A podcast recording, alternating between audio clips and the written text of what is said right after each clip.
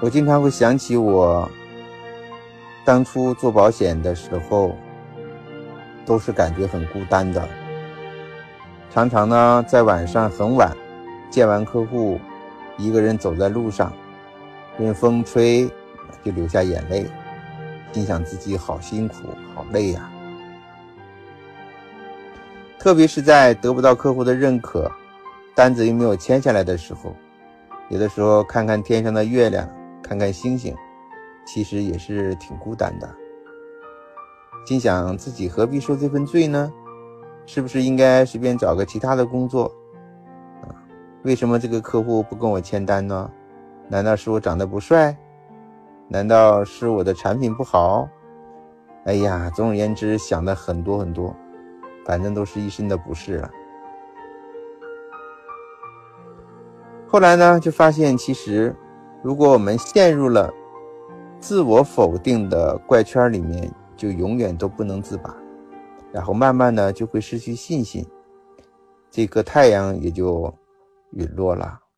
所以啊，从那以后呢，我就下定决心，永远不要否定自己。既然别人不认可我。我就把责任全部都推到别人身上，让我自己快乐一些。做保险一定要爽，我才能坚持得下去。这个原则呢，也会教给大家，这也是心理调整的方法，也是非常非常有效的。马小然说：“我现在就是您说的这种感觉，刚来做，感觉不断的陷入自我否定和自我怀疑的阶段，这很正常，这说明你是个正常的人。”你不是神，每一个人，万事开头难呐。